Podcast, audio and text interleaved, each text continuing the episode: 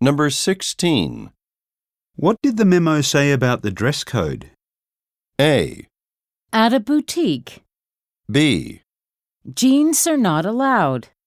C. I have the address.